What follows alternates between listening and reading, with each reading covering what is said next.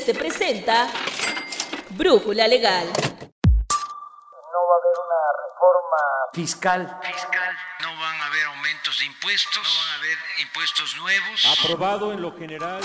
Esta reforma laboral, una reforma histórica. Las promesas de campaña pueden tener varios calificativos, desde mentiras hasta sueños que ilusionan a miles de mexicanos. Uno constante en la carrera presidencial es el no aumento de impuestos. Pero sí, siempre hay un pero. La realidad es un duro golpe. Para que el país camine es necesaria la recaudación y para que opere mejor en varias ocasiones es fundamental modificar los esquemas de captación de las arcas públicas. En este capítulo no justificaremos los impuestos, ni aplaudiremos políticas fiscales que perjudiquen al bolsillo de los contribuyentes. En esta ocasión, hablaremos de los puntos finos de la propuesta de la reforma sendaria para 2021 que se estudia en el Congreso. Como recordarás, una de las principales propuestas de campaña del presidente Andrés Manuel López Obrador fue la no creación de nuevos impuestos ni el aumento a los ya existentes. Entonces, ¿cómo ha crecido la recaudación? Bueno, eso tal vez te cueste trabajo creer, pero sí, la 4T ha ido tras los contribuyentes con esquemas más estrictos de fiscalización. Esto que te cuento fue la constante en la reforma fiscal de 2020. En este momento, se discute en el Congreso los cambios para el 2021, que buscan mitigar el impacto de la pandemia que ha posicionado a México en su peor nivel económico de los últimos años. Para aclarar todas las dudas, nuestra editora general de IDC Asesor Fiscal Jurídico y Laboral, Heréndira Ramírez, responde las principales inquietudes que trae la iniciativa de reforma. Para arrancar, ¿hay o no hay una reforma fiscal? Gracias Rodrigo, agradezco mucho la invitación. Y este, pues claro que tenemos una reforma fiscal bastante amplia, eh, no la esperábamos así, pero bueno, como cada año se presenta un paquete económico importante que comprende los criterios de política económica, la iniciativa de la ley de ingresos de la federación, la miscelánea fiscal, que es la que más este, pues preocupa a los contribuyentes, que comprende reformas al Código Fiscal de la Federación, a la ley del impuesto sobre la renta, la ley del IVA, la ley del, del IEPS, e importantes reformas que a veces no vemos en la Ley Federal de Derechos, y eh, claro está el proyecto de presupuesto. La reforma fiscal en este año gira sobre seis ejes que lo vamos a estar viendo en las propuestas de reformas.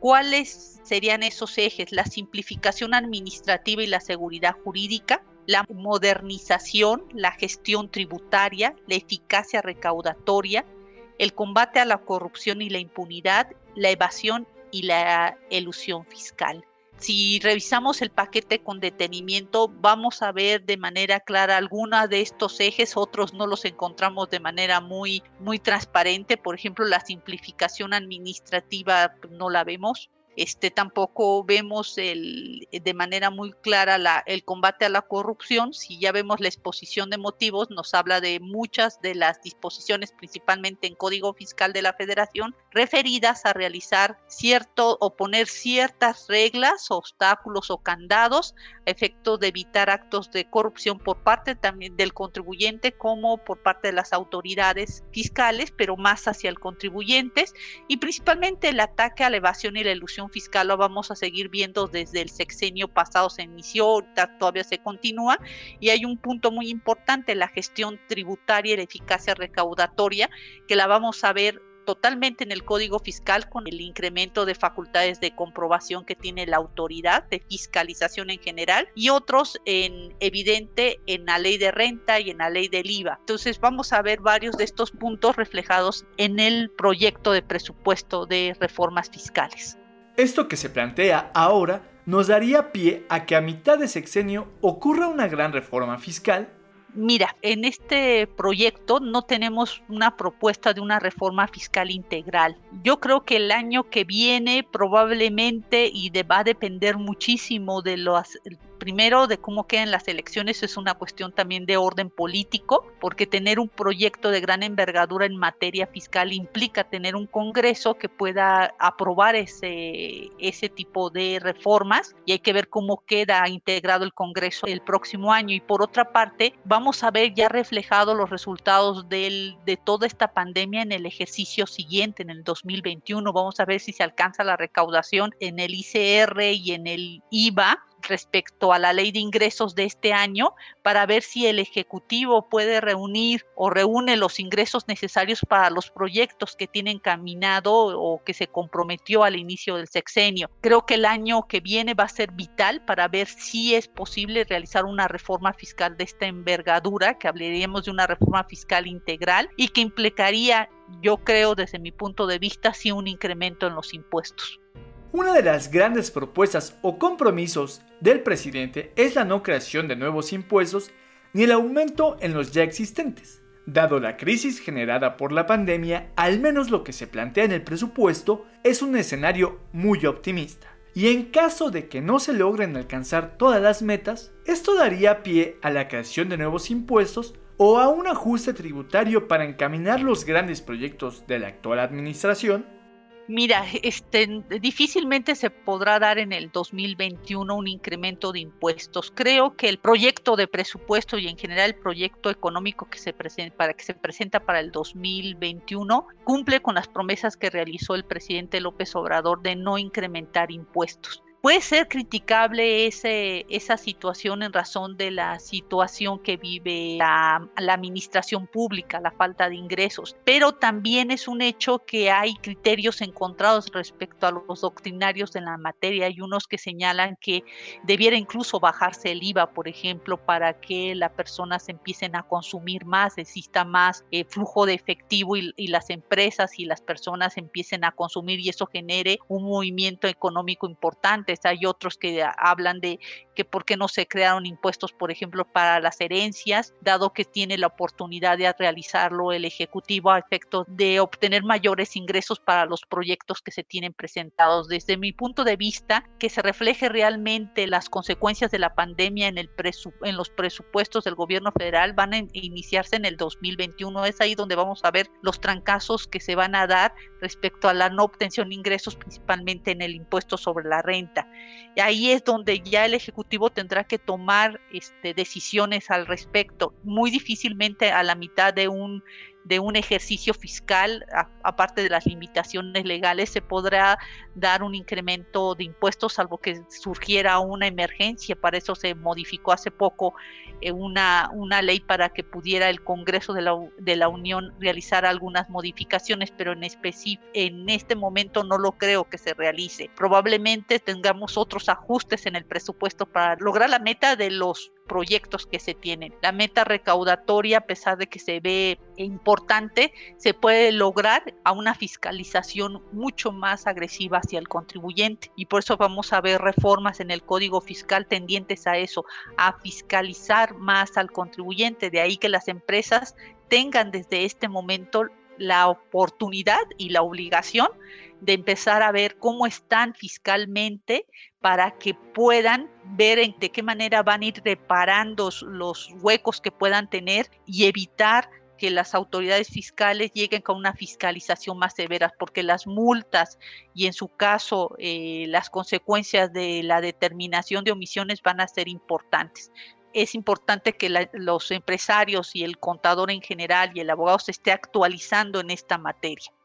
Es muy difícil cambiar a mitad de un ejercicio fiscal algunos beneficios que se puedan dar. Pero dado que esperemos todo esto se normalice con todo lo que se ha dado con la pandemia y en vista de que en esta emergencia sanitaria no hubo incentivos fiscales, ¿usted cree que en el próximo ejercicio veamos algunos beneficios que proponga el gobierno siempre y cuando no cumplan con las metas que se plantean en el presupuesto?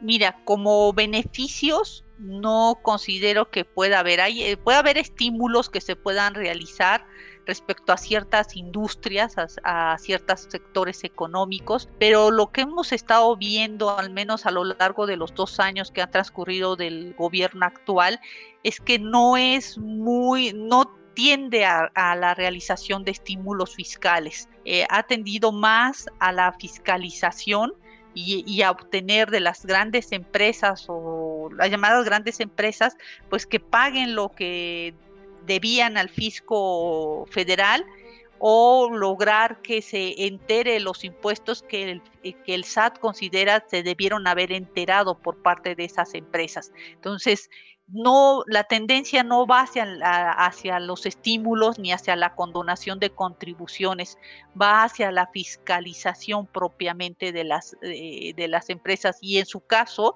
si hubiera estímulos, yo creo que el estímulo se daría hacia las pequeñas empresas y, y se tendría que ver hacia qué rumbo se quiere dar es, ese estímulo porque está muy limitado la posibilidad que lo haga el Estado por las necesidades de ingresos que él tiene. Hablando de la fiscalización, en este proyecto que presenta el gobierno, ¿cree que hay algún actor o algún objetivo principal que se esté persiguiendo por parte de la autoridad fiscal? desde el inicio del sexenio e inclusive desde el dos, eh, con la reforma del 2014 con Enrique Peña Nieto, se establecieron las bases para detectar ciertas prácticas fiscales eh, irregulares, principalmente en la compra y venta de facturas. Entonces, la compra-venta de facturas ha sido un, un obstáculo muy importante para lograr una recaudación sana por parte del gobierno federal y de ahí desde el 2014 en principio con las reformas que se realizaron en materia del CFDI para robustecer ese documento y posteriormente es una serie de reglas, por ejemplo, en la cancelación de certificados de sellos digitales, etcétera, y después con la incorporación del 69 del Código Fiscal de la Federación, evidentemente todo ese camino nos ha llevado a que la autoridad focalice su fiscalización más en los llamados EFOS, que es decir, de contribuyentes que facturan operaciones inexistentes, y de los EDOS, que es decir, de aquellos contribuyentes que deducen con, con comprobantes emitidos por este tipo de contribuyentes. Toda la, la, reforma, por ejemplo, del año pasado en establecer sanciones de carácter penal, que decir, crear un sentido de, de, mm, no podemos decir de miedo, pero sí un sentido de de prohibición por parte del contribuyente a utilizar esas prácticas, de que, que tenga el evite realizarlas o que vea las consecuencias no solo de orden fiscal, sino de orden penal que puede tener el uso de esas prácticas, llevan encaminadas precisamente a eliminar ese tipo de prácticas. Y hoy vemos también en el propio Código Fiscal que se establece nuevamente eh, no sanciones, pero sí acciones contundentes en contra de este tipo de contribuyentes, que aquellos que realizan prácticas para la compra-venta de facturas o aquellos que simulan, por ejemplo, eh, los, este, los asimilables a salarios, que son también eh, prácticas que utilizan de manera ilegal y que han llevado al fisco a endurecer sus políticas en esa materia y pues bueno, en general han sido las consecuencias para todos los contribuyentes. Podríamos decir que el fisco está administrando en, esta, en, este, en este proyecto, administrando el miedo que se ha generado por las reformas anteriores y el contribuyente creo que en este momento está entendiendo que tiene que ser más eh, precavido en, las, en, los actos que realiza. Eh, tener un mayor control administrativo de lo mismo y observar la responsabilidad que puede incurrir por cualquier este tipo de prácticas. Y eso ha permitido también al gobierno y al fisco en general a través del SAT incrementar la recaudación a través de ese de ese proceso de la administración del, del miedo, yo podría decir, en, en los contribuyentes. Sobre las modificaciones en el Código Fiscal de la Federación, ¿usted ha detectado algún cambio que tengamos que poner la lupa encima? Mira, el Código Fiscal en este año tiene reformas muy importantes. Desde el año pasado sufrió reformas también sumamente importantes, pero en este año también tiene reformas que que bien que preocuparnos, más bien es ocuparnos a reunir todos los requerimientos que establece la autoridad. Hay varias, hay varias que nos pudieran ocupar, que creo que es el ordenamiento que tiene mayores reformas fiscales. Mira, por ejemplo, y vamos a, destacar algunas, tenemos reformas en materia otra vez de cancelación de certificados digitales. Esta práctica de la cancelación de certificados digitales ha ayudado muchísimo a la autoridad a efecto que a través de facultades que no son de comprobación sino de gestión, pueda la autoridad recaudar aquellos créditos eh, o de aquellos contribuyentes omisos los créditos que da deuda. Actualmente, por ejemplo, se propone la reforma otra vez para establecer la cancelación de, certificados digitales a los CEFOS, a los que te había señalado que son los que se dedican a la venta de facturas y, y, también a aquellos contribuyentes que realicen prácticas de la transmisión indebida de pérdidas fiscales. A estos contribuyentes se les van a cancelar los sellos digitales. Anteriormente estaban comprendidos en el 17H bis del Código Fiscal de la Federación, en donde había un procedimiento de previa suspensión se podía decir de suspensión del, eh, del certificado digital pero sin cancelación del mismo, lo que le permitía a estos contribuyentes pues realizar las observaciones correspondientes ante las autoridades y que pudieran seguir utilizando los certificados digitales. Sin embargo, con la propuesta que hoy se establece, cancelarían de, de manera automática los certificados digitales de estos contribuyentes y para poder restablecer dichos certificados van a tener que seguir un procedimiento que no es un procedimiento sencillo, es un procedimiento que lleva tiempo y durante ese tiempo no tendrán los certificados para poder expedir comprobantes fiscales. Entonces, eso es un acto importante que se comprende también en el, Código Fiscal de la Federación. Hay otras disposiciones relacionadas, por ejemplo, con el buzón tributario. En el buzón tributario, por ejemplo, se pone un horario uso del buzón tributario que ya estaba comprendido en el manual del buzón tributario, pero que es importante que lo tenga este, presente el contribuyente, que el horario, a pesar de ser un, un medio electrónico tiene un horario de uso para interponer o promover o a realizar los trámites, que es el horario de la zona centro de la República Mexicana, y eso es importante que lo, que lo establezca o lo tenga pendiente el contribuyente. Otra situación relacionada con el buzón tributario es el hecho que ahora, en el caso de de los avisos que se envían electrónicos para decir, te tengo una notificación a través del buzón tributario, se establecía que el contribuyente era el que elegía el medio por el cual se iban a dar estos avisos electrónicos. Actualmente o con la propuesta de reforma, será la autoridad quien elija por qué medio te va a hacer dicho aviso. Recordemos que en el buzón tributario damos a conocer nuestro correo electrónico y nuestro número de celular. Entonces, aún este, no nos cause rareza que nos llegue a través del teléfono celular un aviso de que tenemos una notificación a través del buzón tributario. Ya con la reforma, aunque ya se está haciendo ahorita en la práctica con la reforma, ya ahí empezarían a contar los tres días que tenemos para darnos por notificados en el buzón tributario. Y eso va mucho con el eje de la modernización por parte de la autoridad y mencionan en la exposición de motivos que con la certeza jurídica, yo no sé si es tanto certeza o no jurídica, pero sí en relación a la modernización en relación también a este punto de la modernización, vamos a ver que se autoriza o que se pretende que se autorice a los auditores a utilizar medios tecnológicos en las auditorías y en las notificaciones.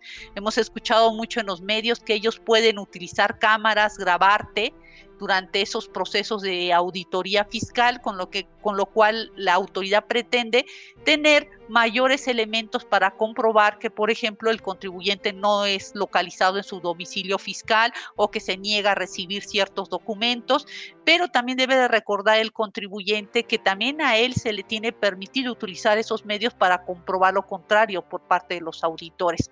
Eso es un uso de los medios electrónicos, ya sea favorable para las autoridades, pero también lo pueden utilizar los contribuyentes a su favor. También hay otras eh, modificaciones que son importantes destacar, por ejemplo, en el caso de devolución de contribuciones.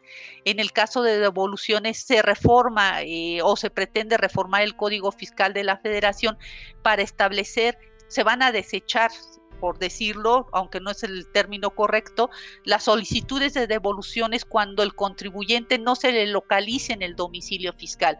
La autoridad señala que en muchos de los casos, cuando ya empiezan a hacer el procedimiento de devolución, se dan cuenta que los contribuyentes pues no son localizables o simplemente el domicilio fiscal no es el correcto. Entonces va a ser una causa más de que a los contribuyentes no se les devuelva sus saldos a favor que se tengan de ciertas contribuciones cuando no se les localice. Una noticia favorable en, materia de devoluciones es que la autoridad podrá resolver en una sola resolución varias solicitudes de devoluciones. Anteriormente se resolvía una por una de las solicitudes de devoluciones, lo que llevaba mucho tiempo de, desgaste tanto para el contribuyente para la autoridad. Ahorita se permite con, la, con la propuesta, se pretende que la autoridad pueda resolver en su conjunto varias solicitudes de devoluciones en una sola resolución, lo que también va a facilitar que el contribuyente pueda ejercer sus medios de defensa de de una manera más ágil. Tenemos también reformas en materia de la imposición de, multas, por ejemplo, en lo que se refiere a en operaciones con partes relacionadas. Por ejemplo, en el caso de operaciones con partes relacionadas, estos si cometen una, una infracción en, en esta materia, va a ser un agravante en materia de sanciones, lo que no estaba eh, contemplado en el Código Fiscal de la Federación. Asimismo, se establecen multas a aquellos que tienen obligación de suspender las plataformas electrónicas, que van multas desde 50 mil a un millón de pesos mensuales en el caso de que se les ordene la suspensión de las plataformas electrónicas y no se realice en los términos que establece la ley del IVA. Entonces, hay varias reformas. Código fiscal está lleno de reformas fiscales. Te quiero mencionar, por ejemplo, otra. Hablan mucho de terceros relacionados. No nos define el código fiscal qué se, qué se debe de entender por terceros relacionados, pero estos terceros relacionados que podríamos decir que son aquellos compradores, proveedores que tienen que ver con el contribuyente, a ellos se les van a poder aplicar las medidas cautelares que ya establecía el código fiscal, pero ahora de manera clara se el embargo precautorio, por ejemplo, de estos terceros relacionados. Es decir, si si ese tercero relacionado no se opone al ejercicio de facultades de comprobación, se le pueden aplicar un embargo precautorio por una tercera parte de las operaciones, ingresos o actos, actividades que tengan que ver con el contribuyente. Esta disposición sí el legislador debe, debe entrar mucho al análisis de la misma, porque en principio no hay una disposición clara que nos defina qué es un tercero relacionado y por otro, el embargo precautorio es un, es un acto muy muy agresivo por parte de las autoridades que si bien aplica solo a aquellos que se rehusan al, al ejercicio de esas facultades, también lo es que con la propuesta también de reforma se permite a la autoridad el embargo eh, o el embargo de las cuentas bancarias como prioritario. Y esto lleva a que terceros que probablemente no como no nos define que es un tercero relacionado que no tengan que ver en mucho con este contribuyente, pues se les puedan embargar sus cuentas bancarias y, después investigar si proceden o no. Entonces, eso es un acto muy arriesgado y que debe de estar consciente el contribuyente porque puede ser sujeto a este tipo de actos de fiscalización y actos de medidas cautelares que establece el fisco. Hay otras reformas en materia del procedimiento administrativo de ejecución que son unas muy de observancia general y que eh, de acuerdo a la exposición de motivos son para otorgar certeza jurídica al contribuyente. Sin embargo, en algunos casos no nos queda muy claro en dónde se otorga esa certeza jurídica al mismo. Entonces, el código fiscal sí está lleno de varias reformas que tiene que estar muy atento el contribuyente, de ahí que pues los invitemos en su caso a que nos, eh, nos acompañen al evento del 25 de septiembre, en donde hablaremos de estas propuestas y en específico de las reformas al Código Fiscal de la Federación, de las cuales tienen que estar pendientes los contribuyentes.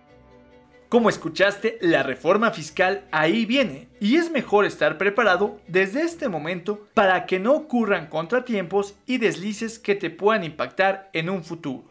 Espera la segunda parte de esta charla que tuvimos con la editora general de IDC el próximo 30 de septiembre.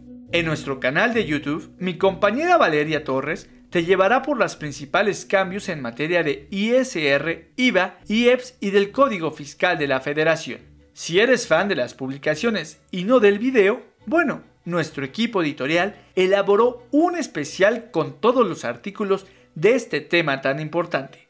Recuerda que si eres suscriptor de IDC, tienes acceso a nuestro kiosco digital en el que podrás revisar nuestra revista digital. Ayúdanos a que más personas estén informadas sobre este tema compartiendo este y todos los contenidos que realizamos para ti. Agradecemos en la adaptación del guion, producción y realización a Alan Morgan. Te esperamos en nuestra siguiente emisión de Brújula Legal. Yo soy Rodrigo Hernández López. Hasta la próxima.